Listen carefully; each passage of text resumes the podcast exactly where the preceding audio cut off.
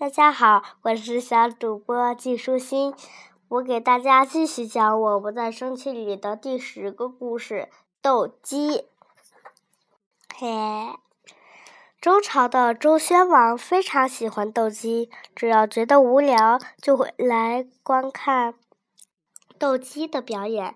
他常说：“哈哈哈哈哈哈，斗鸡真好玩，哈哈，看着真起劲。”哈哈哈。有一天，周宣王叫来一个大臣，说：“我挑只上等的斗鸡给你，你去给我训练成最优秀的斗鸡来。”于是，从那天起，大臣就开始帮周宣王来训练斗鸡。周宣王对他说：“训练斗鸡需要什么，就尽管说，我会满足你。”可是大臣没有要任何东西，也没有像别人那样用各种方法来训练斗鸡。周宣王很奇怪，就问：“把饲料挂在高处，让斗鸡啄，斗鸡的脖子才会变长；练斗鸡奔跑，它的腿才会有力气。你为什么不给它做这些训练呢？”大臣低着头，恭敬的回答：“因为我想把它训练成气势高大，不是气势强大、不战而胜的斗鸡。这样的斗鸡才是最最强的。”听了大臣的话，周宣王虽然有些疑惑，但还是决定先相信大臣。过了十天。宣呃，周宣王又叫来大臣问：“鸡训练好了吗？可以斗了吗？”大臣摇了摇头，回答：“还没好。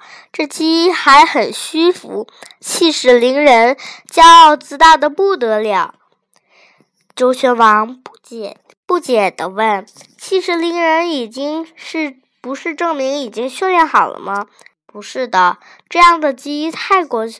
相信自己的力量，折腾几下便会自己泄气的。周宣王听了大臣的话，点了点头。又过了十天，周宣王来到斗鸡场，问：“鸡训练好了吗？”差得远呢，还是火气太旺。一听到别的鸡鸣叫，就不能控制自己的力量。周宣王实在理解不了大臣的话。挑起战斗容易，想赢就那么不容易了。大臣回答：“为什么这样说？”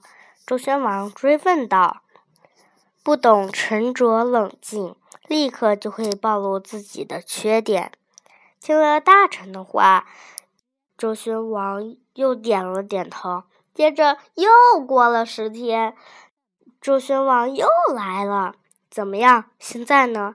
还没好，一看到别的鸡，仍是瞪着眼睛，羽毛竖立。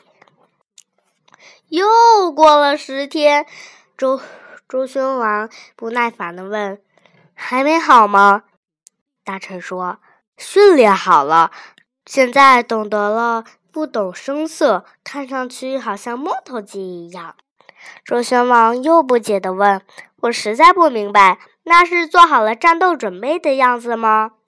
是的，无论是对人还是对其他动物来说，最难的不就是战胜自己吗？和这只鸡自己的暴躁战斗，战斗终于胜出了。他打败了世界上最难的战斗，比他更强的斗鸡哪里还会有呢？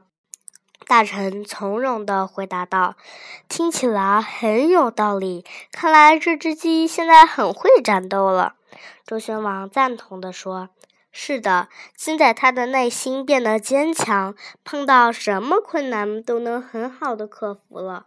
而且他也学会了衡量对手，其他鸡都不敢挑战，只有落荒而逃的份儿。